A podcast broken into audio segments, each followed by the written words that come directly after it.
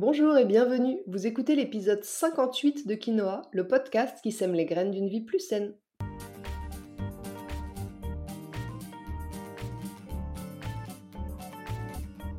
Je suis Julie Coignet, naturopathe spécialisée dans les troubles digestifs et les maladies inflammatoires de l'intestin. Mais j'accompagne aussi les femmes enceintes, les enfants et toutes les personnes qui veulent retrouver naturellement la forme et la santé.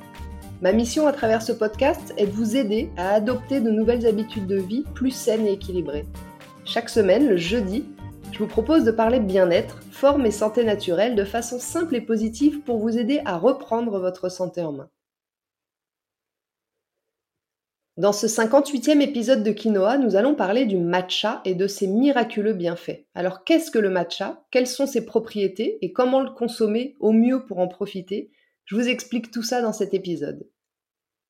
Mais avant d'entrer dans le vif du sujet, j'aimerais, comme chaque semaine, remercier sincèrement celles et ceux qui prennent quelques minutes de leur temps pour me laisser un petit commentaire et 5 étoiles sur iTunes. J'ai vraiment, vraiment besoin de votre soutien pour poursuivre le podcast. C'est rapide pour vous si vous écoutez déjà sur iTunes, mais c'est aussi possible si vous, si vous écoutez Quinoa sur une autre plateforme.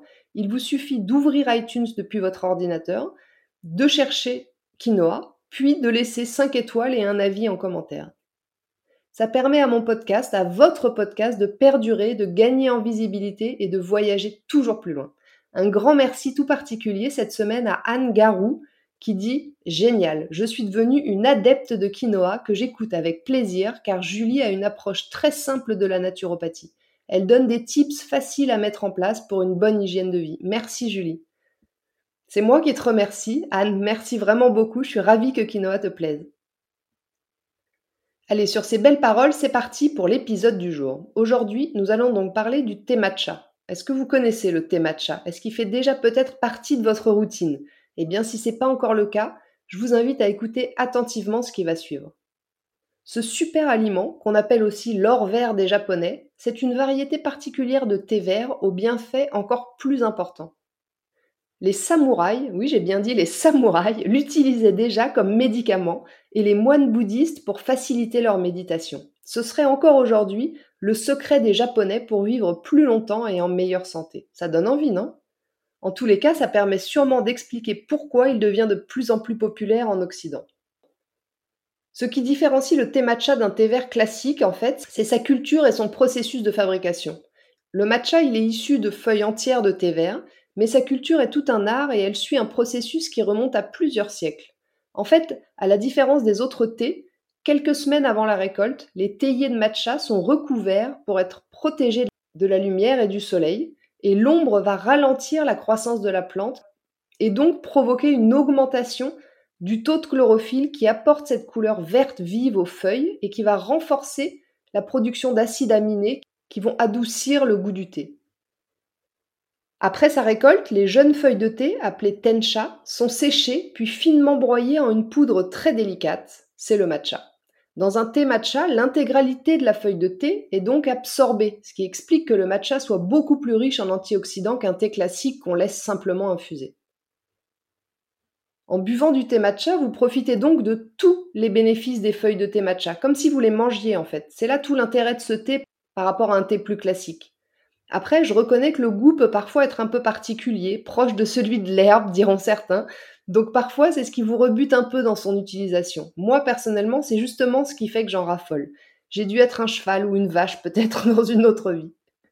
Mais si malgré son goût un peu spécial, vous voulez quand même profiter de ses bienfaits, sachez que le matcha ne se consomme pas uniquement en boisson. Vous pouvez aussi vous en servir pour réaliser des pâtisseries ou même des glaces. Son goût sera peut-être du coup un peu moins perceptible si vous en mettez pas en trop grande quantité. Passons maintenant aux innombrables bienfaits du thé matcha. Comme je le disais il y a quelques instants, le thé matcha, c'est un antioxydant ultra puissant. 137 fois, oui c'est précis, 137 hein, fois plus que le thé vert ordinaire. Et c'est ce qui fait qu'il contribue grandement à lutter contre le stress oxydatif, le vieillissement cellulaire à l'origine de l'apparition des rides ou encore contre les maladies dégénératives, et qu'il permettrait aussi de réduire sensiblement le risque de développer certains cancers. Le matcha est également un super booster d'immunité. Il contient plein d'oligoéléments comme le zinc, le cuivre, le fer qui jouent un rôle primordial dans la lutte contre les infections. Et en plus, il contient des catéchines qui contribuent à inhiber la multiplication des virus. Et puis le matcha apporte aussi de l'énergie. C'est un stimulant, il va dynamiser, sans effet néfaste, sans accentuer la nervosité ou l'anxiété, comme pourrait le faire le café. Et en plus, le matcha est très riche en magnésium, donc il a aussi un effet plutôt relaxant et participe à réduire le stress. Il permet aussi d'augmenter sa concentration et sa vigilance sur la durée. Et puis, autre bienfait, il aide aussi à brûler des calories. Et oui, et donc à perdre du poids. Attention, comme toujours, il n'existe pas de solution miracle, mais en fait, il contient des éléments qui augmentent le métabolisme de base et qui permettent donc d'augmenter naturellement notre dépense énergétique. Donc si vous cherchez à perdre du poids, il pourra peut-être vous y aider, à condition, comme toujours, d'avoir une hygiène de vie saine en parallèle. Et c'est pas tout. Le matcha, c'est aussi un super allié détox grâce à sa haute contenance en chlorophylle qui va purifier le sang et donc participer au drainage, à l'élimination des toxines et des métaux lourds de tout l'organisme tout en équilibrant le trop-plein d'acidité. Pensez donc aussi au thé matcha si vous avez des problèmes de peau. Le matcha, en purifiant votre organisme, va purifier aussi votre peau, mais il va aussi réduire l'inflammation des cellules, l'excès de sébum ou même l'apparition des rides. Grâce à toutes les qualités qu'on vient de citer, le matcha est aussi un super aliment pour les sportifs pour améliorer les capacités d'endurance tout en aidant à la récupération, en permettant une bonne oxygénation des muscles et en limitant la production d'acide lactique à l'origine des douleurs musculaires. Enfin, une consommation régulière de matcha participerait à la baisse de la glycémie, de la tension artérielle et du mauvais cholestérol. Alors, je vous avais pas dit qu'il avait des super pouvoirs ce thé matcha? Je crois que je vous ai pas menti, hein c'est d'ailleurs pour tout ça que je le recommande très souvent, et entre autres comme une alternative très intéressante au café. Parce que comme je viens de le dire, il a un effet à la fois stimulant, comme on recherche avec le café, mais sans augmenter le rythme cardiaque ni l'acidité du corps. En plus, il permet de rester concentré et vigilant pendant plusieurs heures, contrairement au café, qui provoque souvent des pics de vigilance, puis des grosses descentes de vigilance.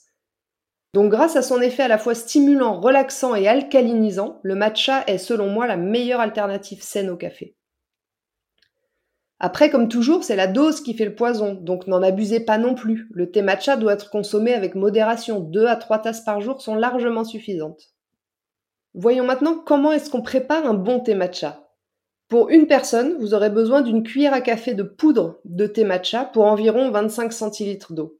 Si vous voulez respecter le rituel sacré du thé japonais, je vous conseille de vous procurer le kit traditionnel pour la cérémonie du thé matcha qui contient en général un joli bol, une cuillère en bambou et un petit fouet également en bambou.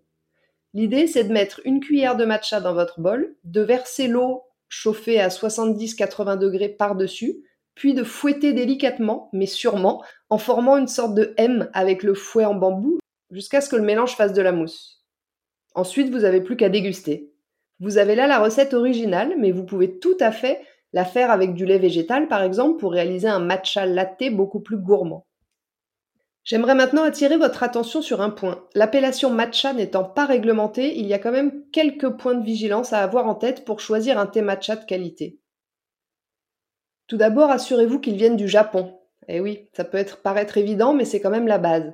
Ensuite, préférez le bio, comme toujours, et renseignez-vous sur sa culture. Il doit avoir été cultivé à l'ombre un certain temps, comme je le disais un peu plus haut. Il doit avoir été cueilli à la main et avoir une couleur verte assez vive. S'il tend vers le jaune, je vous conseille de fuir. Enfin, sachez qu'un matcha de qualité a une saveur plutôt douce, herbacée certes, mais sans amertume. Je vous recommande par exemple d'aller jeter un coup d'œil chez la marque française Anatae, qui est très fiable et qui propose un thé matcha de très grande qualité. Je vous mettrai le lien vers leur site si vous voulez dans la description de l'épisode. Pour conclure maintenant, notez que le thé matcha est un stimulant concentré en théine, donc il est préférable de ne pas en boire en fin de journée. Personnellement, j'aime le boire le matin à jeun. Il me permet de me réhydrater après une nuit de sommeil, mais aussi de me débarrasser des toxines accumulées la veille. Et puis je profite aussi de cette manière, de ces actions à la fois stimulantes et apaisantes. Parfois, quand j'y pense, j'en bois aussi avant mes séances de sport pour brûler plus facilement des calories et récupérer plus rapidement. Attention par contre à ne pas en boire pendant les repas, sous peine de ne pas bien profiter de ses bienfaits et de diminuer en plus vos capacités d'absorption du fer végétal. Voilà, vous avez maintenant toutes les informations nécessaires pour vous y mettre. En résumé, retenez donc que le thé matcha est une super bonne idée parce qu'il contient trois fois plus d'antioxydants que le thé vert classique, parce que ces antioxydants sont 137 fois plus puissants que la plupart des thés ordinaires, parce que c'est un stimulant sain et longue durée, parce qu'il est alcalin et non acidifiant, contrairement au café, parce qu'il est bénéfique pour la santé intestinale, et enfin parce qu'il est riche en chlorophylle, un puissant purifiant sanguin. Voilà, sur ce, l'épisode 58 de Quinoa touche à sa fin. Je vous remercie de m'avoir écouté jusqu'ici. J'espère qu'il vous a plu. Si vous pensez que ce sujet peut intéresser certains de vos amis, n'hésitez bien sûr pas à leur partager. Et si vous n'avez pas pu prendre de notes, vous retrouverez le contenu du podcast retranscrit par écrit sur mon site juliecoignet.com. Je vous invite également à vous abonner à ma newsletter pour ne rater aucun épisode du podcast, mais aussi pour suivre mon actualité et puis profiter de conseils exclusifs chaque semaine directement dans votre boîte mail. Dans 15 jours, dans l'épisode 59 de Quinoa, je vais m'adresser tout spécifiquement aux femmes et plus particulièrement aux femmes enceintes, puisque nous allons parler du postpartum, le fameux quatrième trimestre de grossesse. Quels sont les enjeux santé de cette période et comment le préparer au mieux? Je vous expliquerai tout ça dans 15 jours. En attendant, si vous voulez me faire un petit coucou ou échanger, j'en serais ravie et je vous invite à me rejoindre sur Instagram, juliecoignet-du8 naturopathe. Et n'oubliez pas, comme le disait très bien l'abbé Pierre, il ne faut pas attendre d'être parfait pour commencer quelque chose de bien. À bientôt!